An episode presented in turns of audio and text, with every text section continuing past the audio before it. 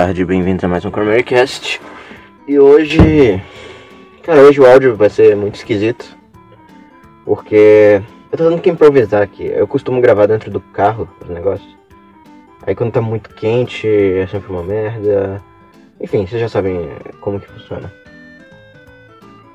Mas hoje, o celular que eu tô gravando isso, ele tá com pouca bateria e eu tô tendo que carregar ele enquanto eu gravo no negócio do carro.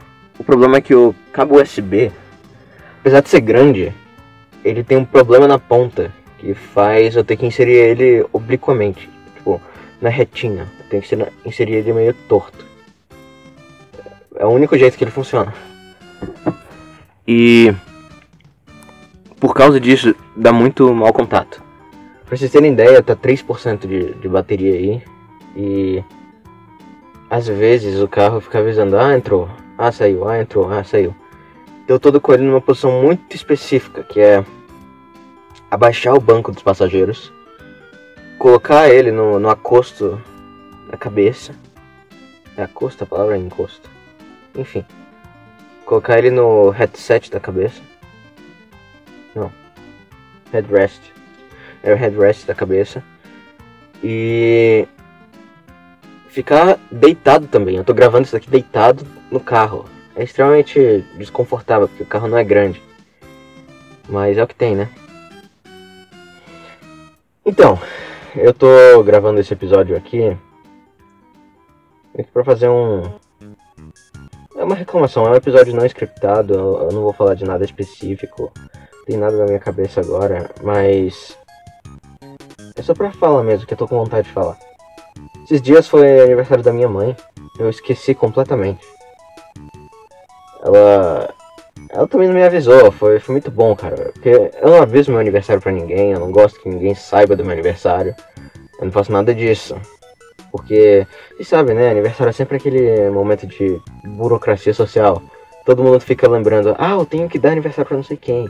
Nunca é algo genuíno, é só uma, um dever, assim, um dever que se foi criado na cabeça das pessoas. Então eu decidi simplesmente livrar todo mundo desses, desses grilhões sociais. Grilhão é aquela corrente, né, que você... Eu tô, tô meio pretencioso, né, tô explicando tudo que eu tô falando. Enfim, vocês sabem o que é grilhão. Eu, eu imagino. Se não souber, pesquisa, foda-se. Você não é menos ninguém por não saber o que é grilhão eu tô tirando os grilhões das pessoas, os grilhões sociais das pessoas ao não dizer quando é meu aniversário. Porque aí eles não têm que se forçar a dar feliz aniversário para ninguém. Eu odeio a, a, obrigatoriedade implícita que fica ao saber o aniversário de alguém. Que se você não desejar feliz aniversário pra pessoa, você é visto como uma coisa ruim. Eu não quero saber o aniversário de ninguém, não conto meu aniversário pra ninguém. E, e se eu esqueço, eu digo, esqueci. Eu não vou lembrar as datas. É porque já é difícil para mim decorar nomes de pessoas. Nomes. Imagina a data de aniversário, cara. É, é horroroso. Mas enfim, o ponto é que eu esqueci o aniversário da minha mãe e eu lembrei. Eu lembrei porque ela meio que. Não foi, não foi meio que. Ela disse, ah, eu vou, vou pra casa da sua tia comemorar aniversário, não sei o que lá, não sei o que lá. Aí eu. Putz, é aniversário da minha mãe. Que situação maneira. Sabe a melhor parte? A melhor parte é que ela. Eu nem desejei feliz aniversário pra minha mãe, aliás. Acho que ela entende que eu não. Eu não sei se ela aceita, mas ela não entende. Ela entende que eu não gosto de, desse tipo de comemoração. Apesar de não respeitar, me dá sempre feliz aniversário quando eu não quero. Tô enrolando muito, né? É porque não tem pauta. Assim, voltando à história. Eu não dei feliz aniversário pra minha mãe. Eu recebi mensagem dela falando que ia pra casa da minha tia quando eu tava no meio do estágio, era tipo umas 4 horas da tarde. Quente pra caralho, nego não queria ligar ar-condicionado. Horrível, horrível. Eu sempre preferi pela manhã porque é mais fresquinho, tem menos. É mais vivível. Porque trabalhar no calor, cara, é um negócio horroroso. Trabalhar assim, entre aspas, mas depois eu entro nisso. Enfim, não gosto de aniversários. Eu tava ouvindo um episódio de um podcast chamado Estaca Zero. Estaca Zero. Um podcast minúsculo, o cara coloca os episódios no YouTube, coisa assim. E. Ele é muito influenciado pelo Arthur Petri. Tipo, eu, o Arthur Petri, ele. Ele é um podcaster muito bom, ele é um comediante bom. E ele criou uma comunidade assim meio obcecada com podcasts.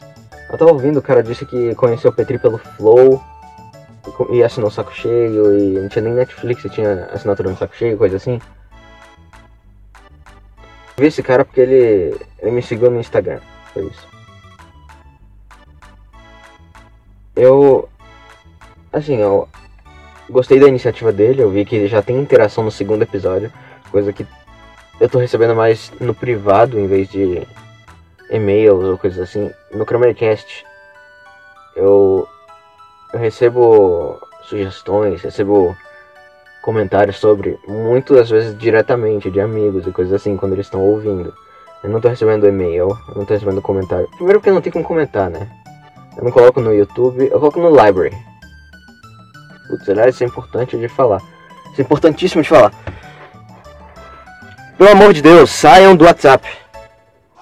Vocês viram aqueles termos de serviço draconianos deles? Os caras vão eles vão ter. As mensagens vão ser é, encrypted. Como é que é encrypted em português? Enfim, as mensagens vão ser protegidas, mas só depois delas serem enviadas para o Facebook. Isso é horroroso, cara. Eu costumava achar que era paranoia, achar que as empresas estão conspirando e fazendo caralho a quatro. Mas hoje eu sou uma dessas pessoas que tem medo, cara. Porque eu sou banido no, no Facebook. Bom, eu era banido quando eu tinha conta. Eu era banido no Facebook por falar viado, cara fazer uma piadinha, pra fazer um. Uma besteira, tá ligado? Eu não. Eu não gosto disso. Eu não gosto disso. E teve uma vez que sugeriram para um monte de amigos meus, apareceu. Lembram aquelas propagandas do Facebook? Não sei nem se ainda tem, deve ter. Mas eles sugeriram alguma coisa. Ah, você fez compra na Kabum, então. Caraca, o freio de mão não tava puxado. Será que ficou a noite inteira assim? Voltando aqui ao Facebook. Vocês lembram que o Facebook tinha tinha uma opção? Não, não era uma opção. Acho que é, recebia propaganda de qualquer jeito, não sei. É porque eu usava o Brave, né? Então ele tinha adblock próprio e não não não mostrava as propagandas, né? Mas teve um determinado momento em que sugeriram uns artefatos nazistas antigos na propaganda, só pra, só pra uns amigos meus. Só pra uns amigos meus. Aquilo me deixou muito assustado, cara. Porque. Eram, eram pessoas mais. Ed, digamos assim, politicamente. Não eram necessariamente nazistas, mas eles receberam todas essas propagandas. Aí quando eu vou perguntar pra.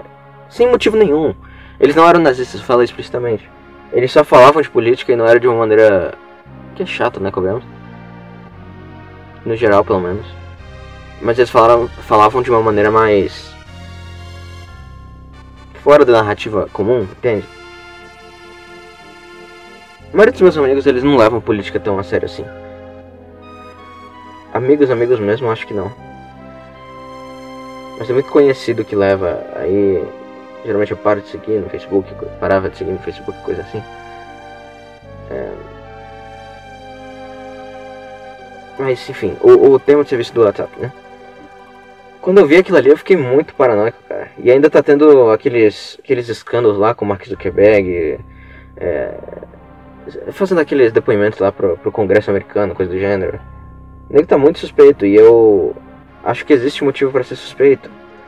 Você vê o, o banimento do Donald Trump de todas as redes sociais existentes do mundo, tirando o Parler e o Library e enfim, o Gabi. Eu não gosto do Gabi, mas eu tenho que admitir que eles fazem uma coisa boa.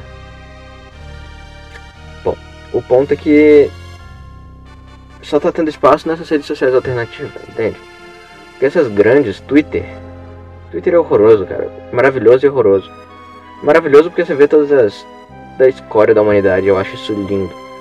Mas é horroroso porque, porra, que site mais distópico, cara. Eu admirava o mundo novo em site, cara. Você faz uma coisa fora do mainstream e o nego te persegue. Literalmente persegue. Eu tava falando do podcast lá que eu ouvi, né? O. Estaca Zero Podcast. Foi um episódio dividido em duas partes, assim, ele deve ter 20 minutos, coisa do gênero. Inclusive eu achei estranho que a primeira parte tinha só 5 minutos. Aí eu até pensei em comentar lá com o cara, mas. Eu não sei se vou entrar em contato. Acho que vou. Vou sim, vou sim, vou sim. Amanhã eu entro em contato com ele. Eu digo, pô, eu ouvi esse negócio. Bom, eu não tenho, não tenho forma de contato, né, com as pessoas pelo YouTube e tudo mais. Até tenho no library com o Vicente que me fez entrar nesse ranch. Nesse ranch, ó. Nesse, nessa tangente. Aqui no, no Cast o que dá pra fazer é enviar e-mail, né? Só que ninguém envia e-mail hoje em dia. Eu tenho um e-mail lá pra mandar comentário, história, sugestão, pergunta, que é o Cramericast. Cramericast. Cramericast. Arroba protonmail.com. Eu não uso nem o Gmail, cara. Quanto mais coisa alternativa eu puder usar, eu uso, porque a gente tá entrando numa distopia aí. E eu ainda não sou aceleracionista. ainda não quero destruir tudo nesse caminho. Ainda não, ainda não. Não cheguei nesse ponto de, de cinismo ainda. Então, ou seja, se vocês quiserem fazer perguntas ou coisa do gênero, mandem e-mail para cramericast.protonmail.com Proton de Proton. Mail de mail. Só que sem acento, né? Proton, pelo amor de Deus. Cara, hoje foi uma desgraça. Eu queria começar a gravar esse podcast por volta das 7 horas da manhã. Quando deu 7 3 eu pensei, agora eu vou. Aí depois eu lembrei que eu tinha marcado a academia para de 8 às 9. Aí eu, putz, deixa eu pegar aqui as coisas também. Eu tô aqui com uma garrafinha d'água de um litro. Tô aqui com a máscara que eu odeio usar, mas tô usando. Tô aqui com tudo que eu vou usar lá na academia, tudo. Só que eu fui descendo assim, eu percebi, putz, eu tô de chinelo, não dá. Aí eu levantei e peguei o, o tênis. Vou aproveitar que tem um. Peguei tênis e meia, né? Vou aproveitar que eu tenho espaço aqui no carro pra colocar o tênis. A meia, cara? Será que eu esqueci? Não é possível. Não é possível. Ah não, tá ali, tá ali. Aí, ok. Aí eu notei que eu, eu já tava saindo. Anotei que eu esqueci o óculos escuros, né? Que tá de manhã aqui, são. São, são que horas? Agora são 7h35, cara. Tem 13. Tem 14 minutos aqui de episódio e. E. E 35 minutos passaram desde que eu pensei, putz, eu tenho que ir. Vocês verem o quanto que eu sou enrolado. Putz, vou ter que encher a garrafinha. Eu ia lá e encher a garrafinha. Aí eu, caralho, eu esqueci tal coisa. Esqueci tal coisa. Ah, máscara, não sei o que lá, não sei o que lá. Putz, o celular tá sem bateria. Eu tava sempre nessa. Aí eu só consegui sair de casa de fato umas 7h20 quase, né? 7h20 por aí. Tem, tem 14, 15 minutos e 36 por aí. Cara, que. que. Que é tão difícil, cara? É tão difícil. Não entendo. Tem algumas pessoas que são assim, né, cara?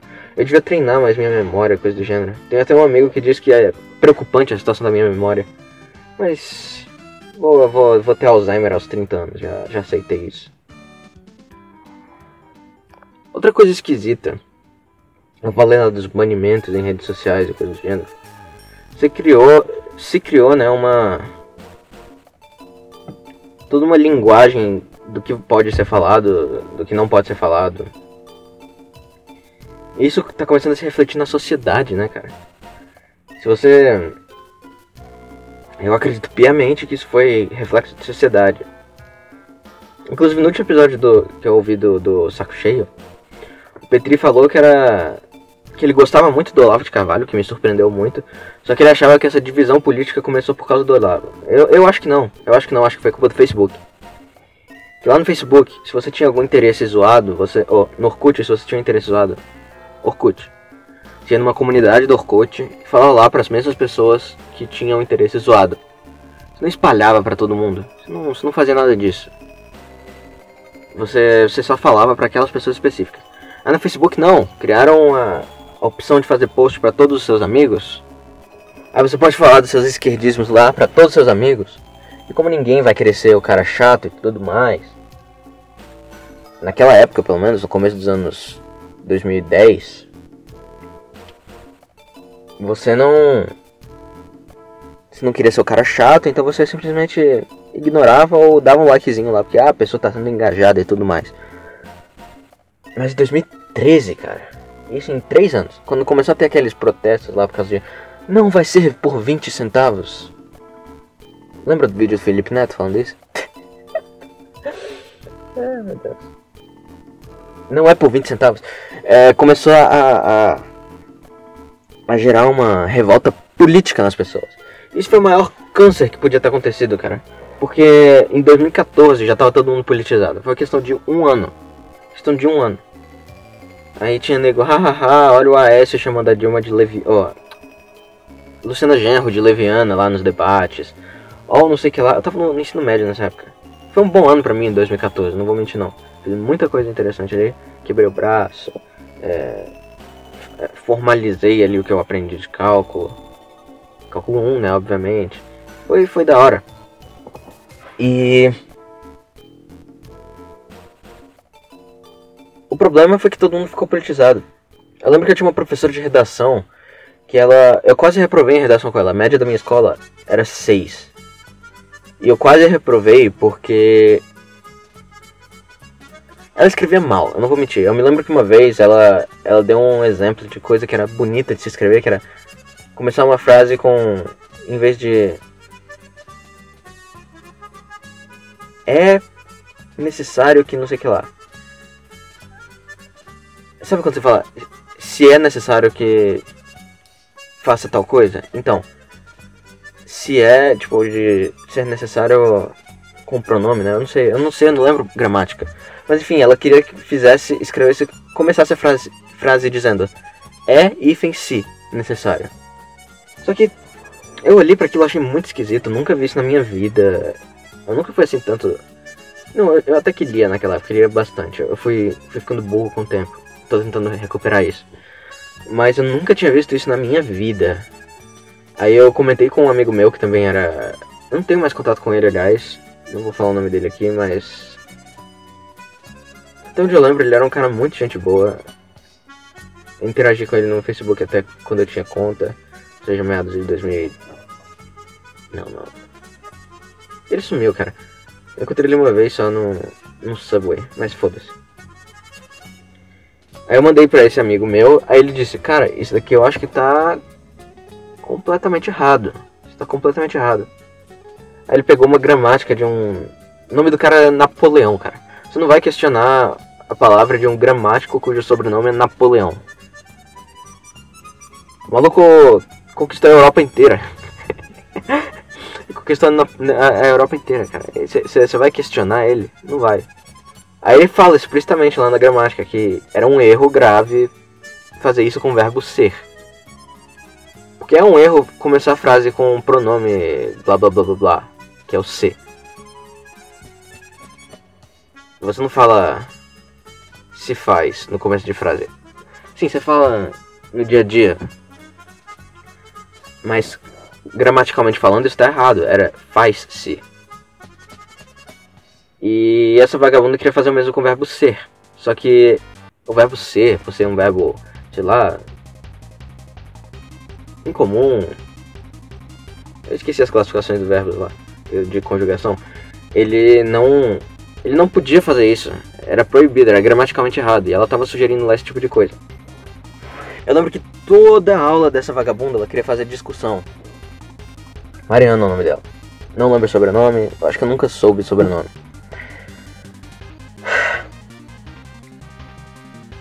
É, o ponto é que toda vez tinha uma discussão e eu discutia e eu via que o nego tava muito. tava ficando muito esquerdista, cara. Aí eu, eu eu já achava aquilo meio absurdo, né? Só que tem coisa que eu falava na época que não poderia mais falar hoje de jeito nenhum. Isso foi no segundo ano do ensino médio. E eu, eu já tive. Eu já fui muito mais incendiário, eu só não, não expressava isso. Eu queria. queria. Não sei como que é a palavra específica, mas. Eu queria. Queria causar, é isso, eu queria causar. Eu peguei umas redações antigas da época que eu tava fazendo cursinho pra passar na prova do colégio militar, ou seja, de 14 anos. Cara, eu violava demais os direitos humanos, cara. Eu era muito bom, cara. Eu não sei onde que eu perdi. Isso, cachorro. Bate mais alto. Bate mais alto. Ninguém precisa de silêncio aqui, não. Tá vendo como é uma merda, cara? Olha que merda, cara. Tem um.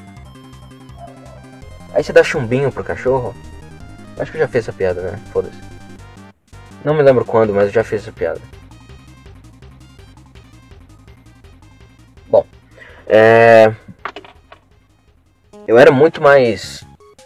Eu era autoritário, assim, de jeito horroroso, cara. Era maravilhoso.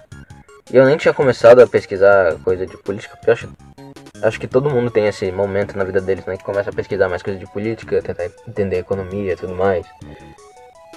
Confirmar os próprios, o próprio viés. E eu. Eu, tinha, eu nem tinha chegado nessa época ainda. Eu fui melhorar muito quando me interessei no, no ensino médio, ironicamente. Que eu realmente solidifiquei a minha filosofia assim de vida, minha comecei a entender melhor como que eu via o mundo e, e o que que era sua personagem, entende? Claro que eu tive personagem aí por boa parte do ensino médio, mas acho que saindo no terceiro ano, que eu comecei a ter uns interesses mais artísticos, eu já tinha saído completamente personagem e só via as coisas do jeito que eu via.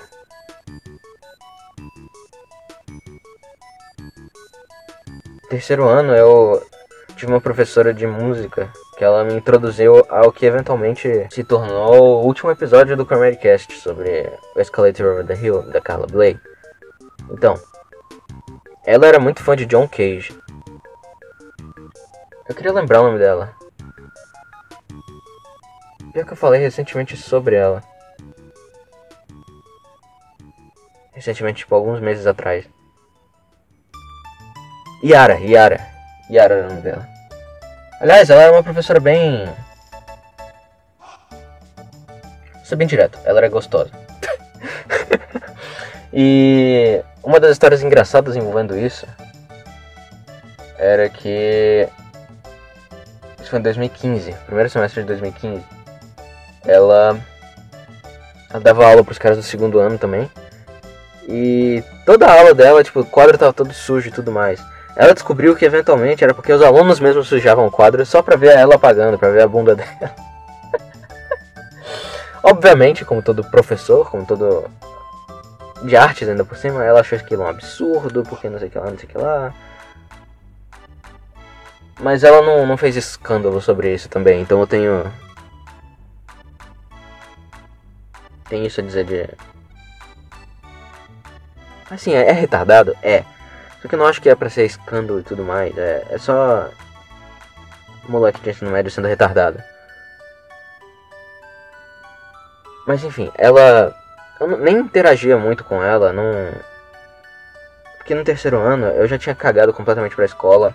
Eu tava completamente cínico. Eu li um livro chamado. Talvez se eu lesse hoje em dia seria um livro completamente diferente. Mas eu li um livro chamado. Maquiavel Pedagogo. E aquele livro me deixou horrorizado, cara. Eu via tudo ali da, das aulas do, de alguns professores. E eu nunca tive uma opinião muito positiva da escola, porque foi sempre fora da escola que eu aprendi as coisas que eu mais gostava. Mas aquele livro me deixou extremamente cínico em relação à educação. Eu acho que eu nunca me recuperei disso. Até porque eu acho que eu tô certo. Não posso garantir, mas acho que eu tô certo. E o fato de ter um monte de diploma que não vale porra nenhuma na vida real, de pessoas que de ter pessoas que entram na universidade e ficam completamente retardadas. É, é, eu acho que tudo isso meio que confirma o que eu penso sobre. Eu não sei se é absolutamente certo, mas eu acho que eu tô no caminho certo. Com essa minha, minha, minha visão extremamente negativa e pessimista do ensino, do ensino formal. Mas, enfim, voltando a Yara lá. Era, era Yara o nome dela? Acho que era. Vamos chamar ela de Yara agora. Aí a Yara, ela gostava muito de John Cage, que é um compositor. Todo mundo conhece aquela For É aquela música que é completo silêncio por 4 minutos e pouco. E o título dela é 4 minutos e pouco. Então, ele é esse compositor. Ela gostava muito do cara. Eu lembro que ela me introduziu. Ela introduziu a gente a free jazz. Ela só falava que era jazz atonal, mas. Free jazz. Era free jazz. Ela falou um pouquinho de atonalidade de Schoenberg. E. Eu gostava muito desse mundo. Eu lembro que no começo de 2015 eu tava fascinado com o dadaísmo, cara. Eu lembro que eu forçava um monte de coisa. Eu forçava. Em 2014, na verdade, a gente já começava a forçar Faustão. Umas coisas que viraram. viralizaram na internet. Tá, Faustão eventualmente aconteceria de qualquer jeito. Mas calopsita. Cara, um monte de coisa. Eu tava meio fascinado com esse período artístico ali do começo dos anos 20, anos 10 por aí. O, o futurismo também. Tem um amigo que escreveu de, de zoeira o Manifesto Neofuturista. Que é muito bom, aliás. Ah, outra coisa que a gente forçou, eu não tô nem zoando isso aqui, foi em 2014, a gente começou a forçar máquina agrícola, aparelhos eletrodomésticos. Foi por causa do futurismo, cara, porque eles, ele, porque o futurismo, ele sempre falava do progresso do homem pelas máquinas, progresso do homem pelo, pelo tudo mais. E a gente pegou máquinas agrícolas, eletrodomésticos e coisas assim para ficar forçando. Aí dois anos depois começa a surgir é, eu não sei se é máquinas agrícolas memes ou eletrodomésticos memes e coisa do gênero. Foi um período meio engraçado na internet porque a gente viu nosso grupinho ali fechado de Facebook de 200 pessoas no máximo tinha uma influência na internet. Eu não sei exatamente porquê nem como acontecia, mas tinha. Que eu lembre, eu nunca comecei nenhuma nenhuma coisa que se tornou viral assim. Mas a gente conhece isso. Eu lembro de um print do Anegão que falou que homem se interessa por máquina agrícola. Eu sei quem era o dono daquele print. E no Anegão, né, também. Aí foi. se espalhou completamente. Acho que foi esse post, inclusive, que criou esse meme de máquinas agrícolas. Bom, o ponto é que eu tava muito fascinado com o dadaísmo, com, com o futurismo, com esses, esses períodos artísticos ali do, do fim dos, do, do começo do século XX que eram. Eles estavam determinando o fim das regras da arte, né? Como em, em suma. Inclusive eu até vou falar sobre isso um pouco no Cast que eu fizer a respeito do, de um livro que eu li, chamado Mito e Realidade, do Mircea Eliade. Eu acho que não é assim que se pronuncia o nome dele, mas enfim. E essa estética até hoje ela me prendeu. Até hoje ela me prendeu. Eu gosto muito da estética suja barra honesta de cidades grandes, sabe? Eu não gosto de romantização de, de coisas excessiva. Isso sempre me interessou muito. Eu, eu, eu tenho que ler alguma, mais coisa a respeito para fazer um episódio especificamente sobre isso. Que, por exemplo, eu tava comentando com o Paeto, que é aquele cara que eu trouxe aqui no Camericast uma vez. Sugiro sempre para vocês assistirem as streams dele, porque ele é. Ele é muito gente boa. Você não precisa nem gostar do, do jogo que ele tá jogando para ser divertido ele interage bastante com as pessoas. A gente tem um grupo, ele tem um grupo no Telegram com, com fãs e tudo mais. É uma comunidade bacana. E eu tava falando com ele, tava tentando explicar para ele um negócio que eu nunca vi sendo explorado. Com certeza alguém já falou sobre, mas nunca vi sendo explorado a ideia de costa leste e costa oeste enquanto filosofias nos Estados Unidos. Existe sempre uma divisão, né? No hip hop a gente conhece, no, no Smash, se você assistir o documentário lá de 2013, aquele que fez o Melee ficar grande, Smash Brothers Melee, você vai ver que tem essa divisão também de costa leste e costa oeste, tem toda uma rivalidade entre os dois lugares. Só que eu fui indo para trás, indo para trás e assistindo cartoons antigos, e eu percebi que eu gosto mais da costa leste por definição. A diferença do, do, da costa leste para costa oeste, na minha opinião, é, você pode perceber ela pelo por animações antigas, por animações dos anos 20, anima, anos 30, época de ouro, né? Época de ouro da animação. Na minha opinião, tá? Eu não posso confirmar nada disso. Não, mentira, eu posso defender. Eu li um livro sobre o Max Fleischer, que é o cara que criou rotoscópio, que permitiu que animações pudessem ser feitas. É, eu posso eu posso defender isso mais seriamente, digamos assim. Só que eu não posso fazer isso tão a fundo porque eu tenho que ler mais, eu não vou mentir. Eu tenho alguns livros, inclusive, para ler. eu já tenho nomes deles e tudo mais.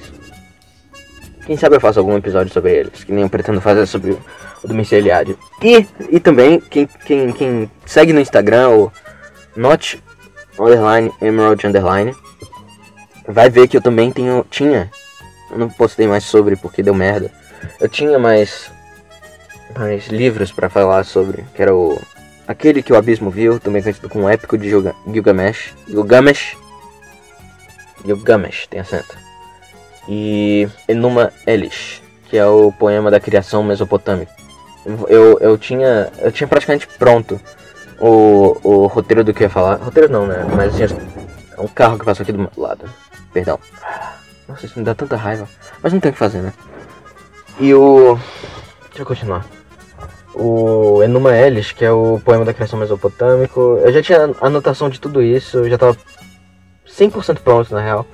Eu só queria o, o do Gilgamesh não estava pronto ainda, pra ser honesto. Mas o da Numa L estava e estava com comentários, coisas para comentar sobre. Eu perdi tudo isso, meio que perdi o gás, entende? O episódio da Carla Bley, que foi o último que eu lancei, era para ter sido o último numa série de três, que me fariam finalizar a primeira temporada do Cast.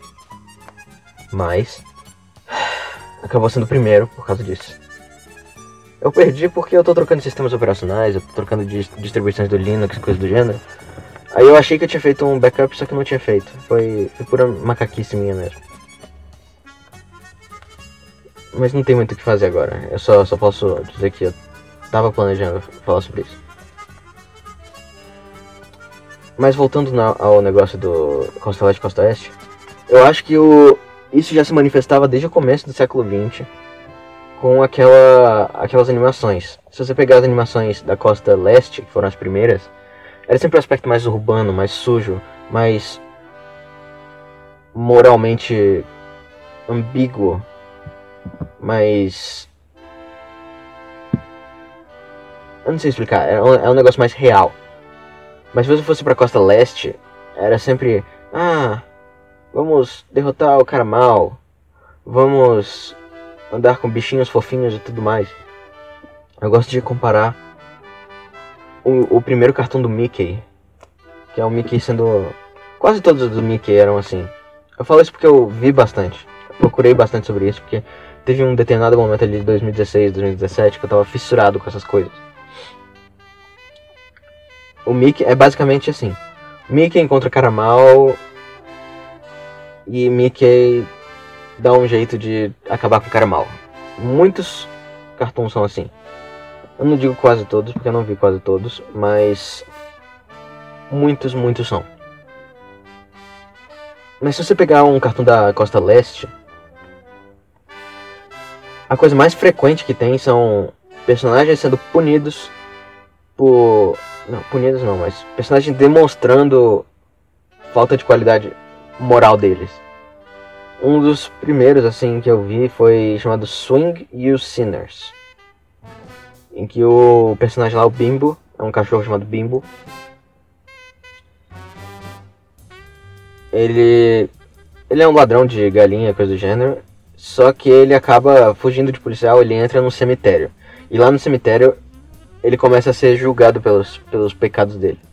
Ele vê lápides indo na direção dele. Ele vê bichos cantando pra punir ele. É, ele começa a se arrepender dos crimes e tudo mais. Tudo de uma maneira extremamente surreal. Aliás, o surrealismo era muito mais forte na, na costa leste do que na costa oeste. Em Nova York, enfim, esse tipo de lugar era muito mais forte do que em Los Angeles, Hollywood, Disney. E eu acho que isso até hoje vale. Isso até hoje vale. Que era o meu argumento maior, né? Mas se, se, vocês quiserem mais exemplos de coisa de, da Costa Leste, vocês me mandem e-mail e peçam. Que eu, eu, eu faço uma lista, eu faço uma playlist, eu faço. Eu dou link para cada um dos episódios que eu acho mais foda e mando.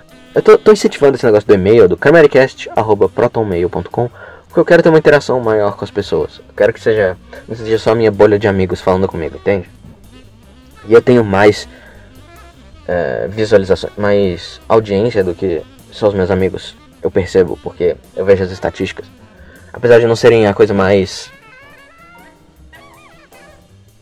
não sei tanto, né? Eu acho que o meu episódio mais visto tem 28 28 visualizações e uma média de 50 minutos assim, para um episódio de quase de uma hora e meia mais ou menos. Acho que tá bom, né? Ou seja, tem mais gente me ouvindo.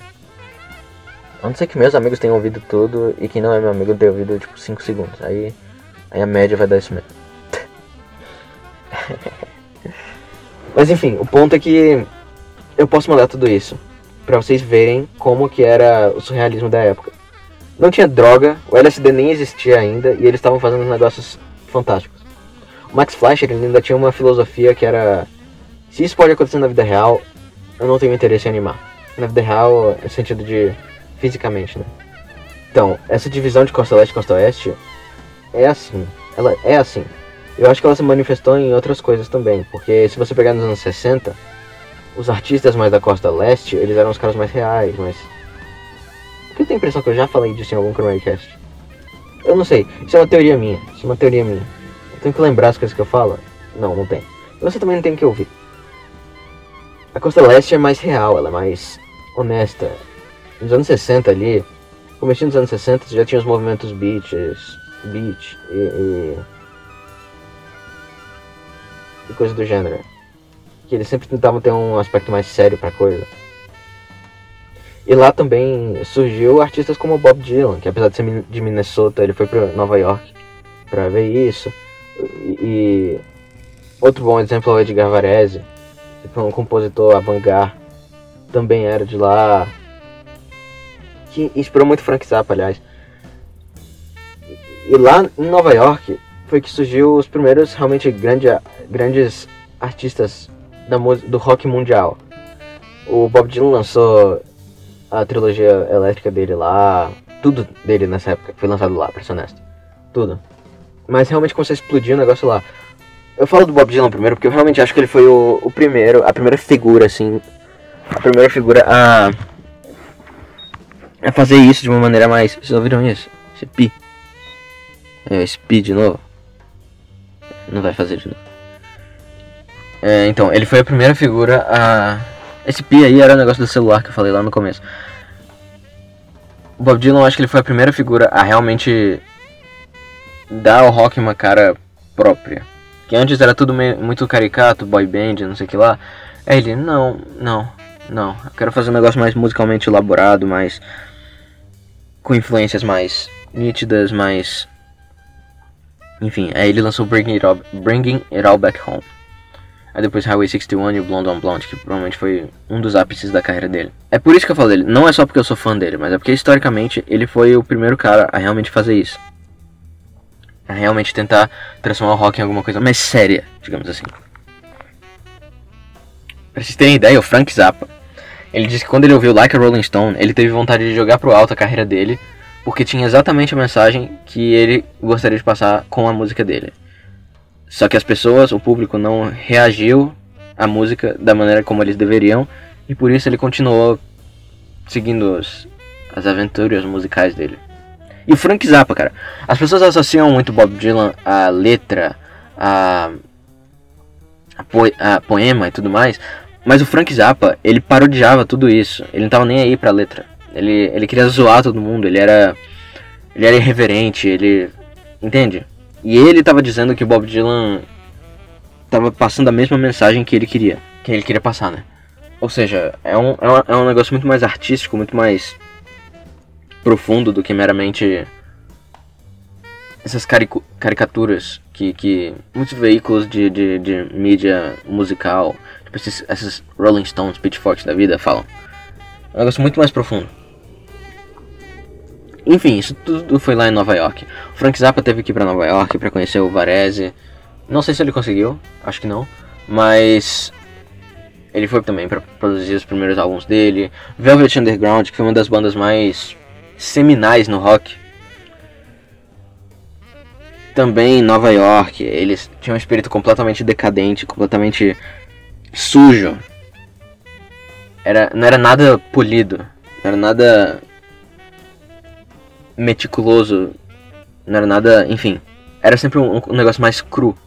Esse que é o espírito de Nova York. Enquanto da costa leste é sempre o. Ah, vamos tentar ser bonitinhos, family friendly, caralho 4. Aquelas bandas que surgiram só pra fazer contraponto a boy band. A maioria é, de, é, é da, costa, da costa oeste. A maioria. E por quê? Porque elas foram criadas, elas foram escolhidas a dedo por. Por. É, a palavra? Por empresários, né? Por, por gente da empresa da, da música. Porque eles não, eles não querem fazer a arte de verdade, eles querem vender álbuns, né? Tipo, é o trabalho deles. E isso não é necessariamente bom pra arte. Eu não sei se é ruim também necessariamente, mas não é bom. E eu acho que a, a costa oeste, ela é muito assim. Ela é muito pela aparência, ela é muito ah, vamos ter a, a etiqueta. Vamos, vamos ser o menos menos diretos o possível. Enquanto a Costa Leste não, ela é mais escrachada, mas tudo mais. Inclusive, eu tenho uma amiga, a Kat, a famosa Kat, Catarine, ou K-T-H-R-N-N-S-S. Acho que nas redes sociais ela é assim, que é Catarine SS sem, sem nenhuma vogal. Eu tinha combinado com ela de gravar um Chromaticast, só que ela é muito ocupada. A gente queria falar um pouco sobre estética, né? As nossas estéticas favoritas. A minha estética favorita é essa que eu tô descrevendo agora. É um negócio mais honesto, é, irônico, parodiando. mais feio, né? Digamos assim. Caótico. Essa é a estética que eu gosto. Eu não me lembro mais o que, que eu tava falando no começo do episódio. Só sei que eu queria falar, né? Bom, então vamos falar. Só um pouquinho mais, depois eu vou pra academia e tudo mais. Ah, uma coisa que eu já ia esquecendo até de mencionar. Eu falei bastante daquele negócio de Nova York e Costa Leste, Costa Oeste e Los Angeles, que eu resumo para esses dois, né? São dois espíritos arquetípicos. Isso foi uma moto passando do meu lado, tá? Eu não, eu não sou culpado disso, me desculpa. Eu não sou culpado, mas eu peço desculpas, né? Enfim, é... eu tava lembrando de uma entrevista que eu vi do Tom Waits. Eu acho que ela até é bem vista no YouTube porque ela foi animada. Não me lembro o nome, então depois eu tenho que ver isso. Eu gosto dessa estética nova-iorquina, só que eu não acho que ela seja muito propícia. No sentido, eu não acho, eu não acho que ela seja boa intrinsecamente, entende? Eu acho que ela tem os perigos dela e eu não acho que são eles são poucos. Tava até falando com um amigo meu que é canadense, ele acredita eu também acredito que grandes cidades não são feitas para pessoas. As pessoas não, não foram feitas para viver em grandes cidades. Eu concordo 100%. Se você pegar aqueles experimentos de ratos em que eles fazem eles fazem a população crescer demais, o que acontece é que os ratos começam a se matar, eles ficam estressados e tudo mais. Eu acho que a mesma coisa acontece com humanos. Agora tem um caminhão aqui, uma coisa excelente, caminhão de lixo. E outra moto. Mas então, enfim, a, a, entrevista do Tom Waits, ele fala alguma coisa nessas linhas, que ele fala que abre aspas, eu tô traduzindo aqui na hora. Eu anotei aqui o um negócio, eu esqueci de comentar antes. Nova York te força a, a entrar em incontáveis situações surreais, onde 50 Mercedes de 50 mil dólares de metal, caraca, é muito difícil traduzir isso aqui, pera, param sobre, sobre poças de sangue e delas saem travestis loiras com, com, com relógios de 2 dólares. Na época devia valer mais 2 dólares. E 50 mil dólares. Não, com certeza valia. Inflação, né, porra? Mas voltando aqui ao que ele tava falando. Nova York sempre te tira do equilíbrio. E eu acho que isso é bom. Isso te divide um pouco. Eu acho que é estimula, estimulante para artistas, porque você fica visualmente suscetível a imagens que que que vêm de uma maneira ótica na sua direção, constantemente bombardeadas com muita informação. E isso é positivo desde que você consiga enxergar tudo isso sem se tornar uma parte disso. Ou seja, é uma questão mais estética. Você não precisa se tornar aquilo, mas você pode enxergar isso. Você pode usar isso para se inspirar. Nossa, ele, ele a, a, a citação dele acabou em um momento e o resto disso foi comentário, tá? Eu espero que fique claro. Eu não quero. Eu não quero colocar palavras minhas pro Tom Waits. Mas enfim. O ponto é que cidades grandes, elas, elas têm esse. Eu, eu descrevi o negócio do Velvet Underground e tudo mais como algo decadente. O, o, o negócio mais nova-iorquino é mais decadente. Eu, eu usei essa palavra, apesar de ser num contexto positivo, ela ainda é decadência ela intrinsecamente tem alguma coisa ruim. Não é só porque ela é honesta que ela é boa. É melhor do que uma coisa que não é honesta, né? Que é o meu argumento com Disney e Hollywood, coisa do gênero. Mas não é necessariamente bom. Dito isso, é o tipo de estética que me agrada. É um negócio mais escrachado, mais na sua cara, mais parodiando, mais irônico, mais verdadeiro. Enfim, Voltei pra academia, né? No começo desse, desse mês, voltei pra academia. Não tem muito o que falar, honestamente. Eu tenho ido quase todo dia, exceto quando eu tô com muita dor. Aí eu paro e fico uns três dias sem ir. Mas todo dia, até mandei um print para um amigo meu que tava indo realmente quase todo dia. Tinha dia que eu ia duas vezes, inclusive. Hoje, hoje, hoje eu devo ir duas vezes. Uma pra perna e uma pra superior. Costas, etc. Eu quero fazer isso. Mas. Cara, eu não vejo resultado em mim. Eu não vejo resultado nenhum. Eu não me sinto perdendo minhas gorduras. Eu não tenho tanto, eu não sou gordo exatamente, mas eu não sou uma pessoa magra. Eu tô engordando muito. É, essa quarentena me fez engordar muito. Inclusive. Consequências não, não, não previstas das quarentenas, né? Bruxismo, quebrando o dente de estresse enquanto dorme. É, o Petri mesmo teve problema de estresse, que ele fechava a boca demais por causa de estresse. É consequências da quarentena que a gente vai, vai ver com o tempo. Tinha até um psiquiatra lá californiano que tava dizendo que ele tava querendo que acabasse a quarentena, que acabasse o lockdown, porque o número de suicídios em três meses foi equivalente a um ano inteiro. Isso foi logo no começo, assim. No ano passado, tipo em maio, uma coisa assim mas falando da academia ainda. Eu tô indo mais frequentemente, só que eu não tô me sentindo tão. Eu não acho que eu tô tão bem quanto eu poderia estar, entende? Isso me decepciona muito. Eu até entrei em contato com uma amiga minha que é nutricionista, recém-formada, mas é nutricionista. Quero ver se ela. Ela me ajuda, né? E eu ajudo ela, contratando ela, a ajeitar minha, minha dieta. Eu tenho muito problema com essas coisas. Eu tô começando a comer Acho que a única coisa boa que assim eu, eu tive ideia e fiz foi de comer banana, pasta de amendoim, integral, obviamente, e mel. Bater os três juntos com uma colher mesmo e, e comer. Foi, foi, a melhor ideia que eu tive, mas assim, eu não sou uma pessoa muito criativa. Eu tenho comido muito ovo mexido. Enfim, eu preciso ajeitar isso urgentemente. Ninguém tem interesse nessa porra, né? Acho que tudo que eu tinha de interessante para falar eu já falei. Então, mensagens finais. Ok, eu vou, vou acabar com essa, essa tortura que tá sendo isso. Saiam do WhatsApp. Saiam do WhatsApp, vão pro Telegram.